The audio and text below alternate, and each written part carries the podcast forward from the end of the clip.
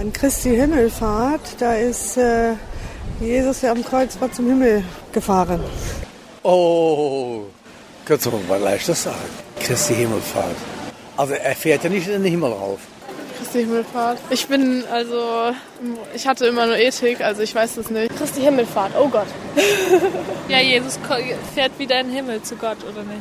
Große Verwirrung in Sachen Christi Himmelfahrt. Da hilft ein Blick in die Bibel. Dort steht, dass Jesus vor den Augen seiner Jünger in den Himmel emporgehoben wird und dass ihn eine Wolke dort aufnimmt. Sozusagen ein Symbol für den Eintritt der menschlichen Natur Jesu in die göttliche Herrlichkeit, wie es heißt. Das Fest gibt es schon ganz lange, erklärt der katholische Theologe und Brauchtumsexperte Manfred Becker-Huberti. Christi Himmelfahrt als ein Fest, das man 40 Tage nach Ostern feiert, besteht mindestens seit dem vierten Jahrhundert. Eigentlich gehört es zum Urbestand der Kirche und ursprünglich wurde es zusammen mit Pfingsten gefeiert. Seit dem vierten Jahrhundert gibt es den eigenen Feiertag. Genau 40 Tage nach Ostern ist seitdem Christi Himmelfahrt.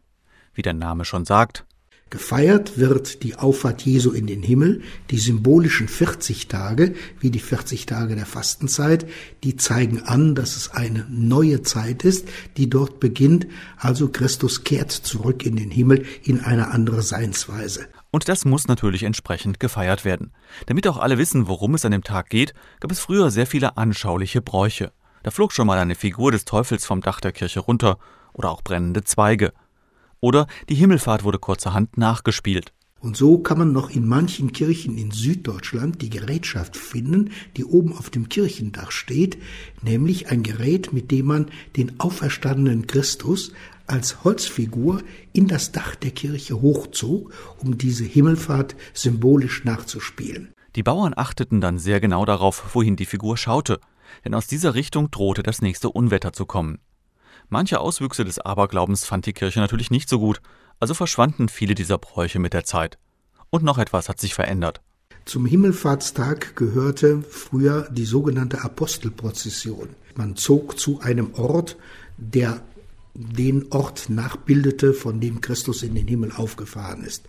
Und da das ein Anlass war zur Freude, hatten die Teilnehmer meist etwas mehr Alkohol dabei als Weihwasser, was mit der Zeit dazu führte, dass diese Prozession nicht immer nur noch auf zwei Füßen stattfand, sondern auch manchmal in sehr entwürdigender Form. Bis im 18. Jahrhundert auch die meisten dieser Prozessionen abgeschafft wurden.